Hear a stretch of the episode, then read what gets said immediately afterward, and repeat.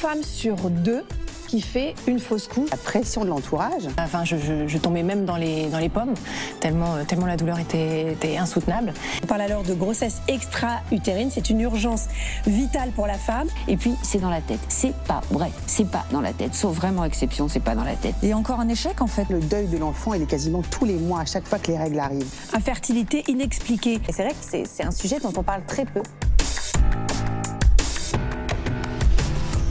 Bienvenue sur Les Silencieuses, le podcast qui libère la parole sur la fertilité. Si les vérités autour de la maternité se révèlent peu à peu au grand jour, on oublie encore trop souvent les difficultés pour y accéder. Je suis Marion et je donne la parole à des femmes bien décidées à bouger les choses. Elles se confieront sans filtre et sans tabou sur leur parcours de guerrière pour devenir maman et lèveront enfin le silence sur la fertilité.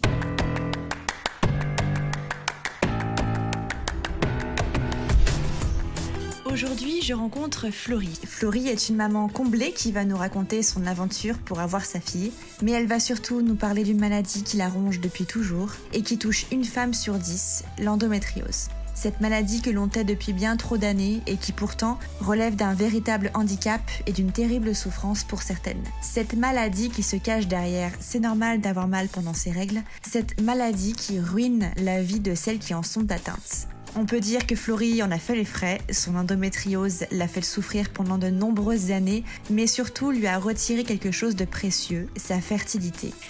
C'est grâce à la PMA qu'elle a en effet pu devenir maman après le douloureux deuil d'une grossesse naturelle. Aujourd'hui, Florie est naturopathe et accompagne les femmes souffrant notamment d'endométriose. Grâce également à son podcast Endolove, elle les aide à se reconnecter avec leur corps et accepter la maladie. Elle nous fait le privilège de nous raconter son histoire. Place à son témoignage.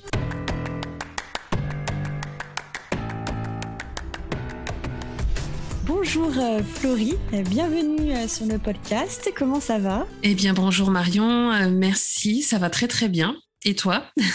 Ça va, ça va très bien. Je suis hyper contente de t'accueillir aujourd'hui pour, pour que tu nous donnes ton, ton témoignage. C'est un témoignage un peu particulier. Ça va parler d'endométriose en partie. Je te laisse avant tout te, te, présenter, donc en quelques mots nous donner ton nom, ton âge, ce que tu fais dans la vie et d'où tu nous parles. Oui, bien sûr. Donc, euh, bah, je suis Florie, j'ai 39 ans, euh, j'habite à Nice, dans le sud de la France. Euh, je suis revenue, on va dire, dans ma région d'origine après avoir passé 15 ans à Paris. Et je suis à présent naturopathe. J'accompagne les femmes, notamment qui sont atteintes d'endométriose, justement, à retrouver une vie plus sereine avec avec la maladie. Et mmh euh, ça fait peu de temps que je suis, euh, je suis naturopathe euh, puisque j'ai travaillé pendant 15 ans dans des multinationales, dans des postes de ressources humaines, de recrutement, etc. Donc pas du tout la même vie qu'aujourd'hui. Oui, à ce que je vois, oui. Super. Euh, donc aujourd'hui, on va parler de la pathologie d'endométriose. Tu nous expliqueras un petit peu euh, bah, ton rapport avec cette, euh, cette maladie. Comment tu as démarré ce parcours de, de fertilité de ton côté? Alors de mon côté, le, le, parcours de fertilité, il a hum, été toujours en parallèle avec, avec l'endométriose, justement. Mmh en fait, quand j'ai eu 30 ans, avec mon homme, on a, on a eu envie de, voilà, de se lancer dans le projet bébé. Et euh, en fait, bon, les, ça, ça a mis quelques mois avant de que je retrouve des cycles déjà normaux après l'arrêt de la pilule. Je, je prenais la pilule depuis, euh, je sais pas, depuis plus de 15 ans, je crois. Donc, en fait, c'est comme si je, je m'étais jamais vraiment connue sans pilule. Donc, je savais pas trop comment j'allais réagir.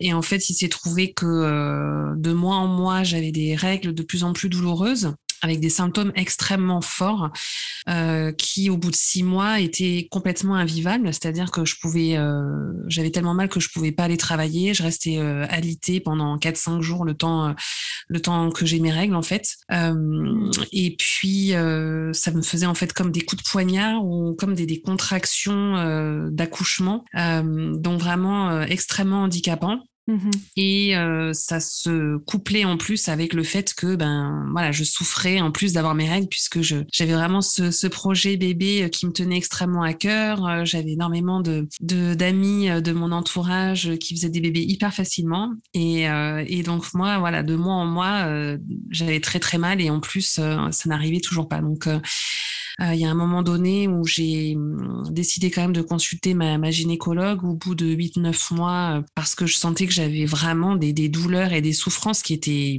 qui étaient pas normales en fait. Ouais. Exactement. et là, je me suis heurtée et beaucoup de personnes qui ont de l'endométriose se heurtent aussi à ce genre de réaction de d'incompréhension venant du monde médical. C'est qu'au départ, ma gynécologue soit m'a pas cru, soit m'a dit non mais je vous donne du space-fond puis ça va ça va aller et j'ai dû vraiment vraiment insister pour lui dire écoutez euh, je n'arrive pas à aller, aller au travail, euh, je n'ai plus de vie sociale parce qu'en fait je mets 15 jours à m'en remettre, euh, 15 jours après mes règles, euh, donc non, enfin je je pense pas que ce soit normal en fait. donc à force d'insister, en fait, elle a vraiment voilà décidé bon ok je, je vous prescris une échographie mais ça, ça lui a réché le cœur. C'est dingue de devoir insister. C'est euh, Ah incroyable. Devoir se justifier et justifier notre douleur, c'est incroyable. Ah non, mais c'est horrible. hein. C'est horrible. Euh, et c'est là où il faut faire confiance à son ressenti. Parce que euh, moi, je, je sentais vraiment que ce, ce n'était pas une douleur euh, une, ou une situation normale, en fait. Euh, donc, euh, ça, c'est peut-être un des premiers conseils aussi à, à donner aux femmes. C'est c'est vraiment de, de s'écouter et de d'avoir confiance en son, en son corps et en son ressenti, en fait, euh, quitte à changer de, de docteur, de gynécologue ou de, voilà, de praticien. Mais bon, là, en Mhm. l'occurrence, j'ai vraiment, vraiment insisté. Donc, elle a, euh, elle m'a fait la- l'ordonnance pour pour l'échographie, mais euh, bon, limite je l'emmerdais quoi. Donc euh, c'est pas Oui. grave. Moi, je suis allée faire mon échographie et là, je suis tombée sur quelqu'un de très bien, euh, d'expérimenté aussi, qui connaissait la maladie, parce que c'est pas toujours évident aussi de trouver les bons les bons praticiens, euh, les radiologues, etc., qui qui savent détecter. Et euh, là, le le radiologue m'a tout de suite dit oui, euh, je vous confirme qu'il y a de, de l'endométriose. Donc euh, en fait, j'en avais euh, en fait, j'ai de l'adénomiose, donc c'est-à-dire que c'est dans l'utérus. Et il m'a dit euh, pour euh, pour confirmer le diagnostic et voir s'il n'y a pas d'autres euh, d'autres endroits, vous devriez faire un IRM. Euh, donc je suis allée faire un IRM et euh, effectivement là à l'IRM, on m'a confirmé. euh, donc bien l'adénomiose dans l'utérus, euh, mais aussi euh, les ligaments utérosacrés. Donc ce sont vraiment tous les ligaments qui tapissent l'utérus, qui qui, qui viennent en soutien en fait en support de, de l'utérus donc ils sont hyper importants et euh, également j'avais un kyste enfin je l'ai toujours d'ailleurs un kyste de, de 6 cm au côlon Ah oui, 6 cm. Ouais. Et tout ça, c'est lié à l'endométriose. oui tout ça c'est de l'endométriose oui Parce que concrètement, en fait, comment ça se traduit l'endométriose?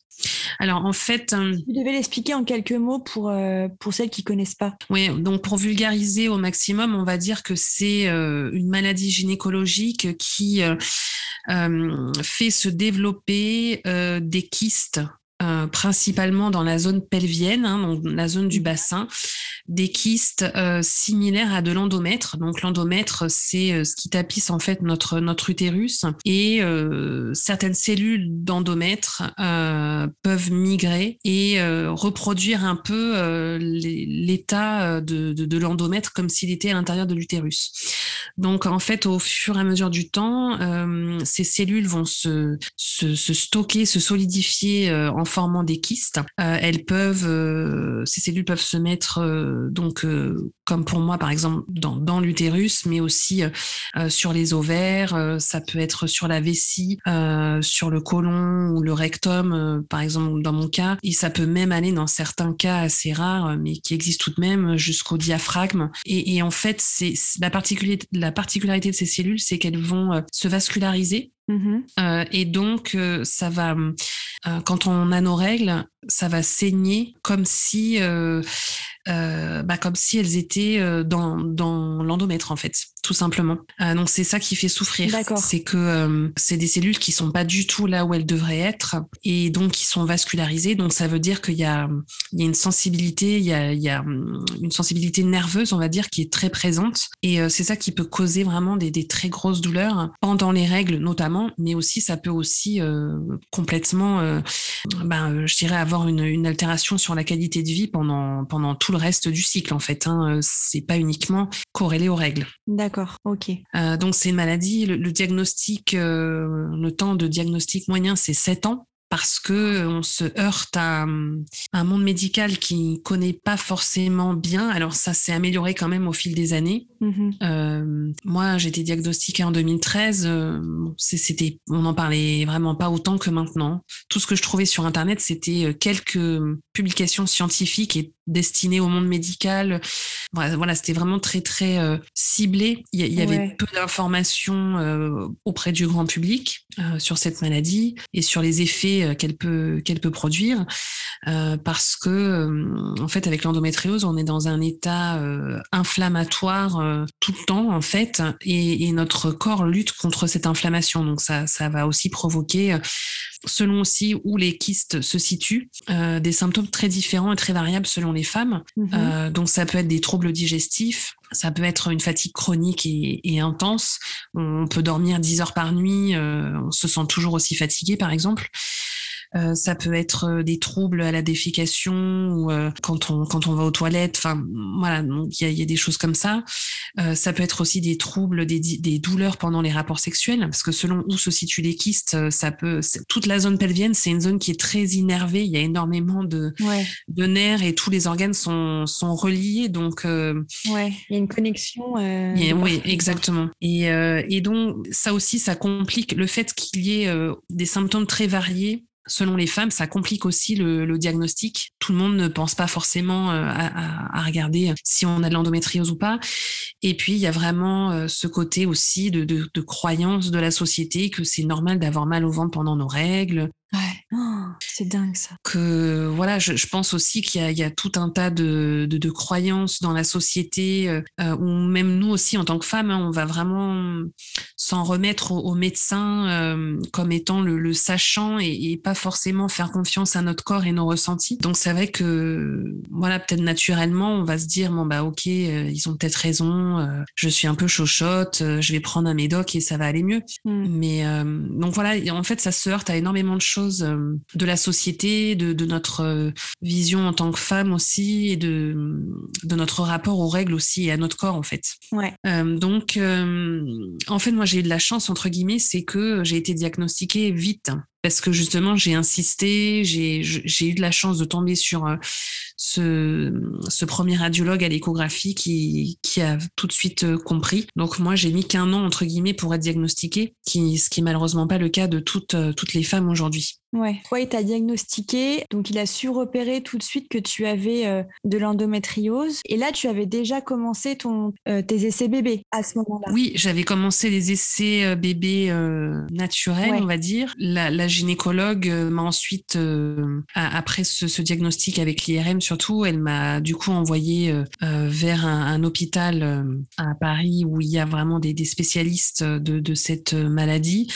Quand j'ai consulté le, professeur en charge de ce département, il m'a dit bon, je vous cache pas que voilà, en l'état actuel, je, pourrais soit vous aider à faire un bébé, soit je peux vous aider à réduire les douleurs, mais je pourrais pas faire les deux en même temps. Il va falloir choisir quoi. Et, déjà, en fait, il te dit clairement qu'il ne pourra pas te guérir de ce que tu as. Tu pourras soit avoir un enfant, soit réduire les douleurs, mais on ne peut pas te guérir, oui. retirer l'endométriose. Alors, en fait, c'est complexe. Euh, si tu veux, moi, je l'ai, euh, je l'ai surtout euh, au côlon. Enfin, en tout cas, à cette époque-là, c'était surtout le kyste au côlon qui était problématique.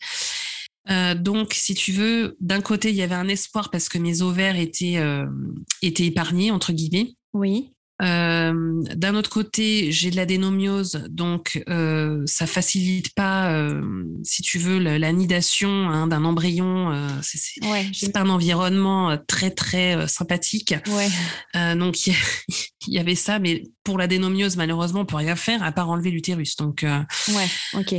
c'était c'était exclu. Donc l'opération, elle est possible et elle peut être proposée, bien évidemment, dans le cas de, l'endométriose euh, parce que dans certaines situations, elle peut euh, faire euh, retrouver une fertilité normale, on va dire.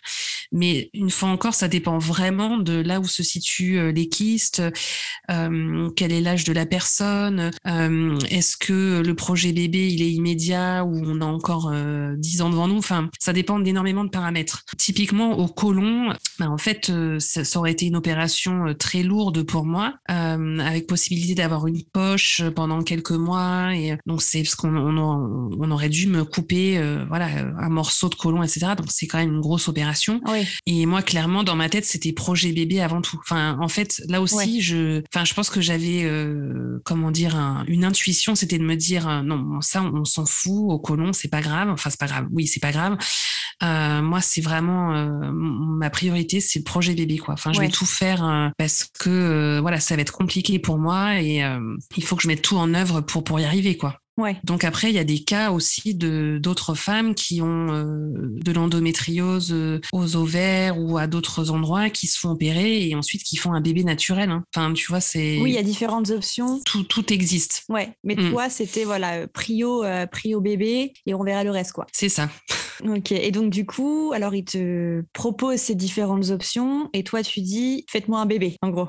Exactement. Je lui ai dit bon mais écoutez moi tant pis hein, si je souffre encore bon, je suis plus à ça près parce que ça devenait quand même compliqué. Mais voilà, moi, ça sera priorité euh, projet bébé. Euh. Euh, donc au départ, il m'a, il m'a prescrit, on va dire des, des traitements pas trop invasifs, un peu doux, on va dire donc le clomide pour pour l'ovulation. Ouais. Bon, il m'a, donc j'ai fait ça pendant 3-4 mois. Bon, ça a rien rien donné. Puis alors le problème, c'est que du coup, ça me ça me m'amplifie encore plus les douleurs. Et donc, je suis retournée voir suite à ce traitement et là il m'a dit bon bah écoutez euh, je pense que dans votre situation il faut il faut faire la FIV euh, directement quoi. Il faut passer en PMA direct euh.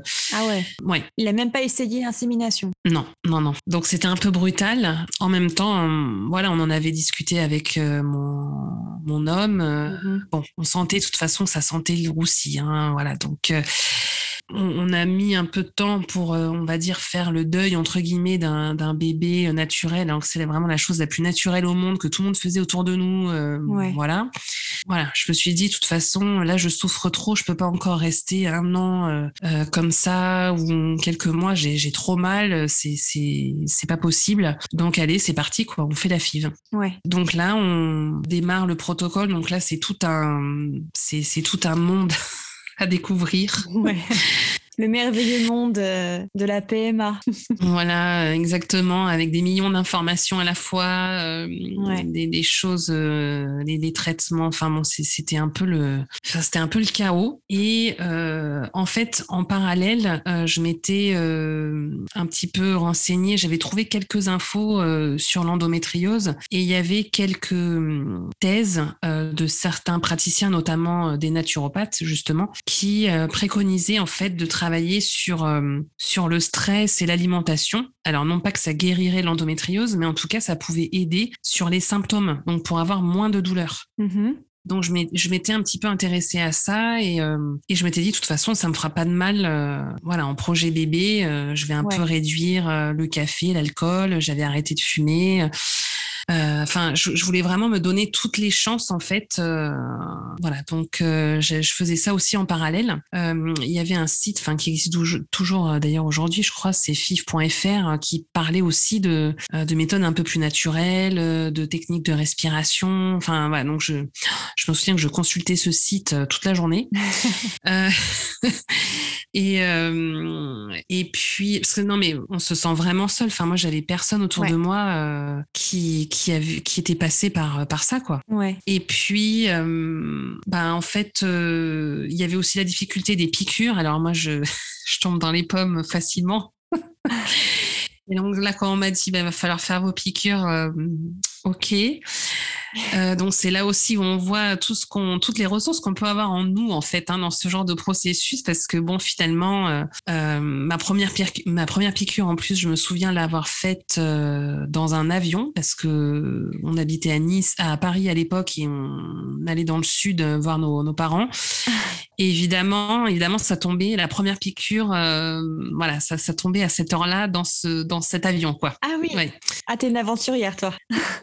Donc. Euh, Ton premier essai dans l'avion. Voilà, premier essai dans l'avion. Et bon, bah, finalement, euh, ça m'a peut-être aidé aussi à pas trop réfléchir, à me dire, bon, bah, allez, il faut que tu y ailles, là. donc, mm. donc voilà, en tout cas, bon, ça sera toujours un, souvenir, un souvenir pour moi. Et puis, je me souviens aussi que quelques, quelques jours après, mes parents étaient venus euh, euh, sur Paris aussi avec ma sœur et que euh, on avait partagé vraiment des super moments. donc là aussi, en fait, on faisait un peu le tour des, de, Paris avec eux. on allait dans les bars parce que j'habitais rue Oberkampf à l'époque où il y avait plein de bars. Et, donc là aussi, je me faisais mes piqûres dans les toilettes des bars et tout ça. Et, en fait, avec le recul, je me dis, ben, je pense que ça m'a vraiment. déjà, je me suis sentie entourée de ma famille parce qu'ils ils étaient au courant de, de ce qu'on faisait. Donc je, je me sentais entourée et puis euh, quelque part essayer un peu de rire de la situation, quoi, de ne pas le vivre de façon dramatique. Je pense que ça m'a vachement aidé aussi pour la suite du mmh. processus en fait. Et puis euh,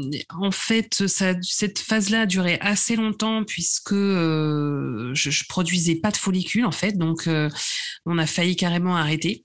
Et, au final, euh, au bout de la, je sais plus combien de d'échographie, euh, ils m'ont dit non mais ça y est c'est bon, on va pouvoir euh, faire la, ponction, etc. Donc, mais ça, ça a mis un certain temps quand même. Hein. Ça a mis un certain temps. Et puis voilà, un processus, bah, comme comme tout le monde hein, en PMA, faire les échographies, se lever hyper tôt pour essayer d'être dans les premières, ensuite se taper le métro pour pas arriver trop tard au boulot. Enfin bon, c'est c'est quand même un mmh. voilà, c'est quand même euh, complexe euh, et personne personne au travail ne savait que, que je faisais ça. Voilà, donc ensuite on a fait euh, on a fait la ponction et, et là j'ai eu huit j'avais huit follicules donc c'était pas énorme mais bon, c'était toujours, euh, toujours pas mal. Et euh, ouais, c'est bien. Ouais, ouais, ouais. Et deux jours après, ils nous ont appelés pour nous dire, ben voilà, les, on, a huit embryons en fait. Donc, euh, on était hyper ah contents. Ouais, ouais, ouais, 100% de réussite entre guillemets.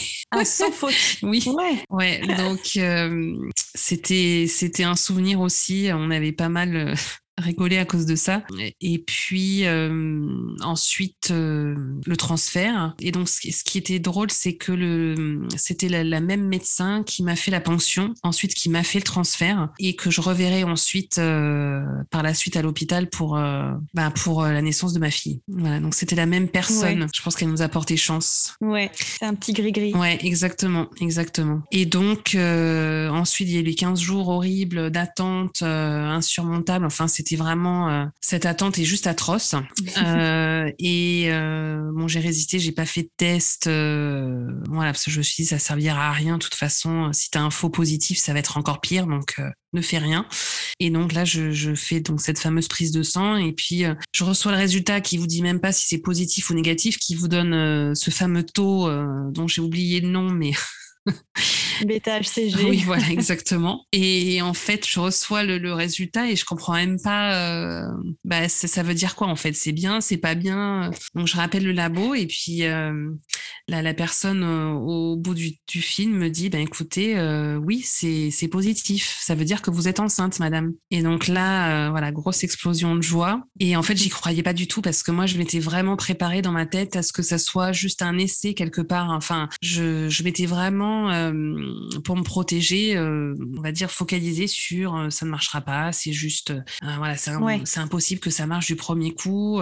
donc voilà, détends-toi, ne te fais, ne te construis pas trop d'attentes autour de ça. C'est un essai et puis puis on verra quoi. On avait on avait fait un transfert de deux embryons et euh, ensuite, on a fait les échographies et euh, un, un, embryon a tenu. Euh, et puis, ben, ça a donné naissance à notre fille qui s'appelle Lia et qui est née en 2015. Avec une, une grossesse qui n'a eu aucun problème, j'espère.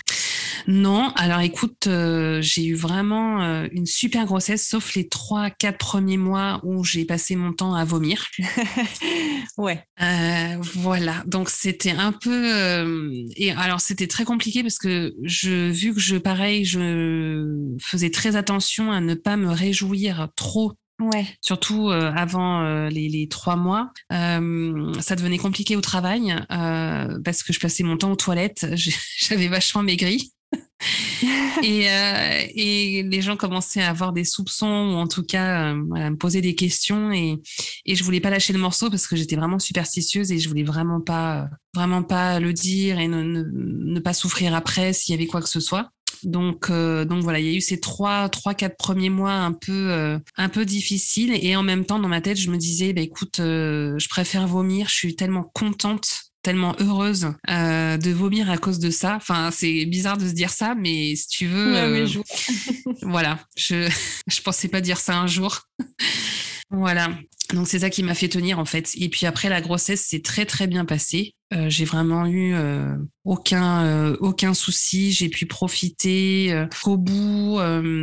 Euh, j'ai travaillé euh, jusqu'au bout, j'ai pas eu de pas eu de problème, donc c'était vraiment une grossesse idéale, quoi, vraiment. Bah super. Mm. Comme quoi, euh, on peut galérer pour essayer d'en avoir, mais après, ça peut très bien se passer.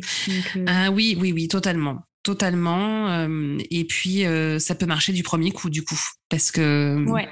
C'est vrai, c'est important de le dire aussi ça. On dit souvent que euh, oui, il faut pas avoir trop d'espoir dans les, débuts euh, et aussi les débuts de FIV, mais au final, ça peut quoi. Donc euh, c'est aussi important de le reconnaître. Tout à fait, tout à fait. Alors je ne sais pas quelles sont les statistiques actuelles parce que bon, je regardais ça beaucoup à cette époque. J'ai arrêté de le faire, mais il y, avait quand même, je me souviens, des, des, taux qui étaient loin d'être ridicules hein, en première en première FIV. Hein, après, je pense que aussi les médecins nous disent ça pour pas non plus qu'on ait trop d'attentes et qu'on soit trop déçus. Et euh, je pense que ce qui est important, c'est de c'est de vivre ce, ce, processus au jour le jour. Euh, moi, je me souviens que j'essayais. Alors, je me documentais beaucoup sur les, les médecines alternatives et les, les façons de de, euh, de m'aider à, à me détendre justement. Euh, j'avais fait aussi de l'acupuncture. Enfin, j'avais essayé plein de choses à cette époque pour, pour m'aider plus sur la partie émotionnelle pour vivre euh, cette expérience euh, entre guillemets le plus sereinement possible. Euh, je je regardais pas du tout les, les, les taux dans le détail. Mm-hmm. J'allais pas sur les forums. Ça me stressait en fait. J'aimais pas. je voulais pas me comparer. Donc moi c'est un peu comme ça que je l'ai que je l'ai géré. Après chaque personne voilà a besoin aussi de faire les choses différemment bien sûr. mais moi j'étais un peu dans ma naïveté quoi dans dans mon coin, je me focalisais sur euh, justement mon bien-être, euh, mes émotions, essayer de de, gérer euh, ça comme je pouvais et, et je regardais pas dans le détail tout, tout, tout, toute la partie laboratoire entre guillemets, ça m'intéressait pas quoi. Oui, je, je comprends. Aujourd'hui, tu en es, bah, tu en es à, à, à, exercer ton, ton métier actuel dans la naturopathie. Est-ce que c'est suite à cette aventure avec la PMA que tu as décidé de te lancer là-dedans, mm. euh, peut-être pour aider aussi les femmes qui souffrent de la même maladie que toi. Comment ça s'est passé, euh, ce revirement de, situation professionnelle? Oui, bah effectivement, c'est vraiment euh, avec cette expérience personnelle à la fois de l'endométriose avec laquelle je vis depuis maintenant quasiment dix ans et, et le, parcours de PMA où, j'ai eu envie en fait de bah, d'accompagner les, les femmes qui peuvent vivre la, la même chose aussi, euh, parce que euh, voilà, je sais que dans ce genre de d'expérience et, de, de, processus, on peut se sentir vraiment seul. Alors aujourd'hui euh, encore, il y a plus de, il y a plus de, il y a les réseaux sociaux, il y a des podcasts, il y a, on en parle beaucoup plus qu'à mon époque entre guillemets. Mais bien sûr, c'est cette expérience qui m'a qui m'a donné envie. L'endométriose maintenant, j'arrive à vivre quasiment sans aucun symptôme. Donc avec tout ce que j'ai euh, mis en place grâce à la naturopathie, grâce au yoga, à la méditation, enfin voilà, j'ai testé plein de choses différentes. Et euh, ce qui est très euh, bizarre, c'est que d'un côté, ça n'empêche pas la progression de ma maladie. Donc c'est-à-dire que j'ai je fais des du suivi régulier et là tout récemment, bah, j'ai un nouveau kyste à l'ovaire par exemple. Mais en fait, je n'ai plus de douleur hein, depuis depuis trois ans quasiment. Donc en fait, voilà, c'est ça qui est très bizarre, c'est que bon, d'un côté la maladie euh, progresse, mais euh, j'ai retrouvé une vie euh, normale et, limite plus plus légère que qu'il y a quelques années en arrière, quoi. Donc c'est ça que je voudrais, enfin que j'aide notamment à, à, partager autour de moi et, aider les femmes à trouver leur propre leur propre solution pour réduire les symptômes et, et retrouver une vie une vie normale tout simplement c'est un partage, euh, un, partage de ton expérience à d'autres femmes en fait qui, euh, vont euh, peut-être traverser les mêmes douleurs que tu as traversées et les aider justement là-dedans quoi. Oui, oui, oui, tout à fait. Et puis leur donner justement le, leur faire retrouver leur confiance et leur autonomie. Euh, parce que euh, dans ce genre de, de, processus, que ce soit avec l'endométriose ou, ou en, en, PMA, on, est vraiment euh, dépossédé de notre corps, je trouve. notre corps appartient à la science, entre guillemets. Oui, c'est juste. Ouais. Et, et, mm, voilà, moi, ce que j'essaye de, de, faire, c'est vraiment du, de, de, de l'accompagnement pour retrouver cette autonomie et ce, ce, ce choix et, et, de retrouver son, son corps, en fait, tout simplement. C'est ça qui est important pour moi et euh, que je retrouve aussi dans les attentes de, mes clientes en fait, hein, euh, souvent. Mm. Et, euh, et, donc après euh, quelques années euh, à passer avec ta fille, à découvrir ce monde, ce nouveau monde de la maternité, est-ce que tu as songé à avoir un, un autre enfant par la suite? Alors oui, on a on a eu envie de, de poursuivre l'aventure et en plus on avait des embryons oui. congelés. Petite anecdote dans, dans, ce pour ce deuxième essai, on va dire. entre temps, on avait déménagé sur Nice et euh, les embryons étaient restés à Paris. Donc euh, il y avait deux solutions. Soit euh, je faisais le processus à Paris, mais bon, matériellement c'était un peu compliqué quand même à organiser. Soit il fallait qu'on rapatrie les embryons à Nice. Donc c'est ce qu'on a fait. Alors, ce qu'il faut savoir, c'est que, en fait, bon, c'est, ça se fait très très facilement. Il faut se mettre en contact avec euh, le sécos d'accueil, on va dire, pour leur dire, ben voilà, on va, on va rapatrier les embryons, etc. Il y a une petite procédure avec quelques papiers à faire, bon, rien de, rien de compliqué. Euh, mais en fait, ce qui est important de savoir, c'est que hum, quand euh, les embryons quittent euh, le, le sécos d'origine, euh, ils sont sous votre responsabilité. Donc, en fait, c'est pour ça que c'est à nous d'organiser le transport vers le nouveau sécos. Donc, c'est ce qu'on a fait. Donc, ils nous ont donné une boîte. Et euh, donc on n'a pas voulu, euh, enfin même pas pu prendre l'avion avec. Donc on est rentré en train euh, de Paris jusqu'à Nice avec notre boîte et on a pu les amener euh, au Sécos de Nice. Donc c'était très comique parce que les gens se demandaient, c'est quand même pas une boîte qu'on a l'habitude de voir. c'est on dirait une grosse urne. Enfin voilà, c'est un peu. Puis en plus on, on, faisait hyper attention, on avait vraiment peur et parce qu'on nous avait dit faut pas de choc et tout. Donc ah bah oui. Voilà, donc ouais, gros stress. On n'a pas trop respiré pendant six heures de train. C'était un, peu compliqué. Ah Mais bon, voilà, donc c'était une, c'était une drôle d'aventure, quoi. Et donc là, il nous restait euh, trois embryons. Et donc, euh, malheureusement, aucun des trois euh, n'a. Ben, alors, il y, en a même un qui n'a pas tenu à la décongélation. Et puis, j'ai pu en transférer deux, mais voilà, ça n'a rien, rien donné, malheureusement. Donc là, c'était quand même la grosse, grosse déception parce que bizarrement, j'y croyais beaucoup plus cette fois-ci. parce qu'en plus, c'était, on avait des blastocystes, donc à J5, où là, euh, tout le monde nous avait dit, mais oui, les blastocystes, c'est génial, euh, vous avez euh, tant de chance. Enfin, je sais plus combien c'était, mais c'était genre 80%, enfin, chiffre énorme. Mmh ben ça s'est pas passé comme prévu et bon comme toujours en fait en PMA hein, ça se passe jamais comme on prévoit. Donc ça sert à rien de prévoir quoi que ce soit dans sa tête. Euh, et je pense que bon bah, peut-être que nous aussi on était un peu trop confiants bah, parce que en fait ça avait tellement euh, bien marché euh, du premier coup que voilà. Bah oui pourquoi ça ne marcherait pas la deuxième fois bah oui voilà. mais non mais comme quoi bon ben nous ça s'est fait dans dans dans l'autre sens entre guillemets quoi donc ensuite on a décidé de bah, de refaire du coup un processus FIV de zéro donc euh, de repartir de zéro. Donc là, on mhm. refait encore tous les examens, on refait le point sur mon endométriose. Euh, bon, à l'époque, elle, elle était stable, donc j'étais hyper contente. Je me suis dit oui, c'est super. Et on voulait vraiment aussi lancer le processus rapidement parce que euh, bah, je commençais à avancer aussi en âge, donc j'avais 36 ans. Donc voilà, je voulais pas perdre de temps. Enfin voilà, j'étais vraiment hyper motivée. Et, en fait, les examens ben, se sont révélés pas, pas terribles parce que bah, à cause de l'endométriose, toujours, je suis en insuffisance ovarienne. Donc j'ai quasiment aucune réserve ovarienne en fait. Enfin, je, pense que je vais être ménopausée dans pas longtemps. Et donc le médecin nous a dit là franchement votre dossier, enfin ça sert à rien que je le défende en, en commission parce que vous allez vraiment devoir avoir des doses très très fortes pour un résultat qui sera qui sera quasi nul. Donc ça sert à rien il vaut mieux que vous fassiez le, le don d'ovocytes, par exemple, enfin que vous passiez par le don d'ovocytes. On y a réfléchi. Moi, j'aurais pu être partante. Euh, mon homme l'était pas trop. Et puis euh, peut-être aussi que voilà, dans le contexte dans lequel on était, on avait déjà notre fille. Euh, matériellement, je me sentais peut-être pas trop de faire les allers-retours. Alors, il nous avait proposé Prague. Sinon, il y avait aussi Barcelone, bien sûr. Voilà, je, je pense que l'envie était moins, on va dire, forte,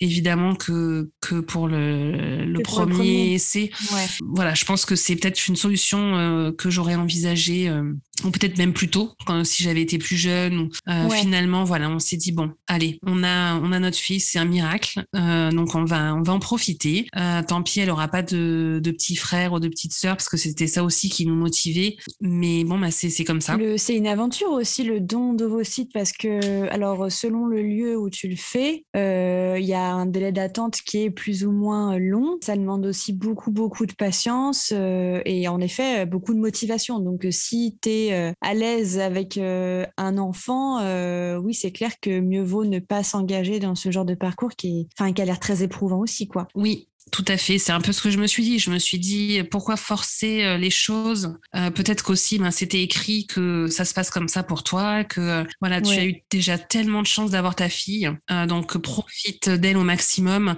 Je sais pas comment j'aurais géré aussi. alors il y a plein de femmes qui le font, hein, qui font des processus de FIV ou de dons en ayant déjà un enfant ou voire des enfants. Je je sais pas comment elles gèrent et j'imagine qu'on y arrive, hein, bien évidemment. Mais je j'ai eu envie en fait de me focaliser plus sur le moment présent, de profiter de ma fille, de, de, de me dire bah écoute accepte la chose telle qu'elle est, c'est c'est comme ça. Et puis euh, et puis c'est très bien. Enfin voilà, t'as as déjà eu énormément de chance, donc euh, donc euh, voilà profite profite d'elle un maximum. Et puis et puis c'est très bien comme ça. Et, et voilà. Donc finalement nous ça s'est ça s'est terminé comme ça. Et puis après je j'ai pas de regrets. On, on a on a essayé, bon ben ça s'est ça s'est passé comme ça. Et puis il faut l'accepter et, voilà, c'est très bien comme ça. Voilà, c'est vrai que euh, c'est une décision qui est pas facile à prendre. Il quelque part, il faut aussi faire un deuil d'un second enfant en fait. Euh, c'est un peu bizarre à dire euh, et, j'osais pas trop m'exprimer là-dessus, surtout quand on connaît les difficultés que que c'est déjà d'avoir un enfant mmh pour les, les, personnes qui sont infertiles. Voilà, pour moi, j'ai un peu mis ça de côté en me disant que voilà, je vais pas me plaindre parce que j'ai déjà eu tellement de chance mais voilà, je me suis rendu compte aussi euh, après euh, quelques mois, quelques années que j'avais peut-être pas forcément fait le, deuil de ce second bah, enfant et, quelque part il faut aussi faire un deuil. Ah Tout comme on fait le deuil d'un enfant naturel, par parce exemple. Parce que c'est le deuxième que c'est moins légitime de le vouloir, de déjà l'aimer ou euh, c'est aussi important et chacun gère sa douleur comme il, comme il le peut. Donc, mais en tout cas, je trouve très jolie façon de, bah, de voir les choses et de voir la, la vie, enfin être reconnaissante de ce qu'on t'a donné, savoir bah, accepter la situation, je trouve que c'est très, très sage. C'est une très jolie philosophie de vie. Oui, et puis euh, ce qui est beau, euh, c'est hum, quelque part, euh, je pense que notre fille, on, dit qu'on choisit pas ses parents, mais moi je suis pas tout à fait d'accord.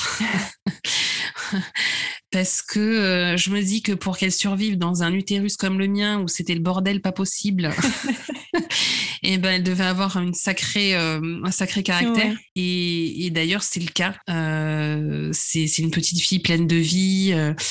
Euh, qui est hyper speed et tout. Et, et je pense que hum, oui, en fait, elle a vraiment, euh, elle a vraiment voulu euh, bah, qu'on soit ses parents, quoi, tout simplement. Et, et voilà, donc c'est ça aussi qui est chouette, je trouve, dans le dans, dans l'histoire, c'est que elle s'est battue avec vous. Exactement, exactement. ouais, c'est vrai qu'avec du recul, c'est c'est un peu comme ça qu'on pourrait interpréter les choses. Ouais. C'est une jolie histoire. Est-ce que tu as un mot à, à, rajouter? Est-ce que tu aimerais adresser un message bah, aux femmes qui nous, qui nous écoutent, qui sont soit souffrantes de cette maladie qui est l'endométriose ou tout simplement celles qui ont des difficultés à avoir un enfant aujourd'hui Oui, bien sûr. Alors, il y, y, aurait beaucoup de choses à dire, mais je pense que les, ce qu'il ce qu'il faut vraiment garder en tête, c'est de se, de se faire confiance par rapport à ses ressentis et de d'arriver à, prendre soin de soi. Euh, donc ça peut être valable aussi bien quand on a de l'endométriose qu'on doit se faire opérer, qu'on doit subir plein d'examens ou dans le cas d'un parcours PMA où on va peut-être essayer parfois euh, justement de se donner toutes les chances et de faire euh, d'enchaîner les, les, traitements, les ponctions, etc. et de pas de pas forcément s'écouter. Je pense qu'il y a des il y a des moments où il faut euh, vraiment essayer de trouver euh, l'équilibre dans le soin de soi, d'être dans la bienveillance et euh, bien sûr qu'on a un objectif et que on veut tout faire pour y arriver. c'est valable aussi pour pour l'endométriose, mais voilà, ce qui est important, c'est c'est de se passer soi d'abord en fait, donc de d'être dans la bienveillance, de, de s'occuper de soi, de si on sent pas ce traitement ou qu'on n'a pas envie, et eh ben peut-être que si voilà, il est peut-être temps de faire une pause et de penser à autre chose pendant, pendant un certain temps. Je pense que c'est ça vraiment, la reconnexion à soi, ça serait vraiment le, le, concept clé pour moi. Euh, mm-hmm. Et aussi, bien sûr, donner un message d'espoir. Hein. L'endométriose, on peut vivre avec euh, très bien. Euh, et le parcours PMA, on peut aussi arriver à le vivre euh, je dirais d'une d'une façon peut-être un peu moins lourde que ce qu'il n'y paraît de l'extérieur effectivement. Donc euh, donc voilà c'est vraiment pour moi un message d'espoir. Il faut il, faut garder espoir euh, et, et se reconnecter à soi c'est très très important. Bah, je, je, partage totalement ton ton message. C'est vrai que c'est hyper important. Et je rappelle aussi que tu soutiens du coup les les, les femmes aussi qui sont atteintes d'endométriose avec la naturopathie. Et également avec avec un podcast que tu as lancé euh, l'année dernière. Si tu veux dire quelques mots euh, à ce sujet. Euh, oui, bien sûr. Alors effectivement, de, cette expérience-là, j'ai eu envie de, raconter un peu ce que j'ai, ce que j'avais, ce que j'avais vécu ou ce que je vis toujours aujourd'hui. et donc j'ai créé le podcast Endolove, qui, ben, justement, a pour vocation d'aider les femmes à mieux vivre avec la maladie. Donc il y a des, des podcasts, il y a différents épisodes il y a une partie avec des conseils très pratiques, hein, comment utiliser les huiles essentielles par exemple, ou des tisanes pour réduire des douleurs. Donc ça c'est un exemple. Il y a aussi des discussions plus, euh, on va dire philosophiques ou des, conseils euh, plus pour la vie de tous les jours, euh, comment gérer sa maladie avec le travail, etc.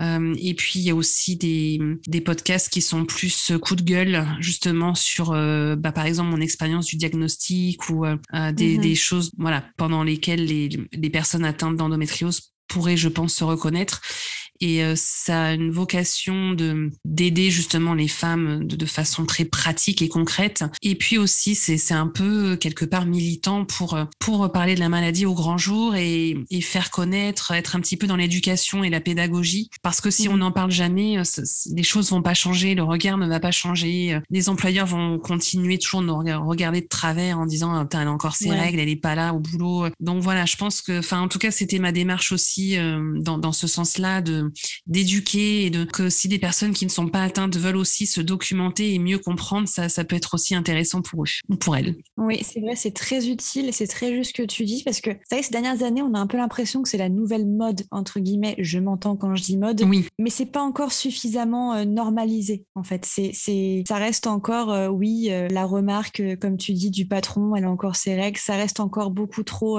inconnu au grand public, même si la marche est enfin entreprise mais euh, la maladie n'est pas encore assez reconnue, je trouve. Oui, oui, oui. Donc c'est très, c'est très juste de, bah, de militer pour qu'elle le soit justement. C'est, c'est une juste cause.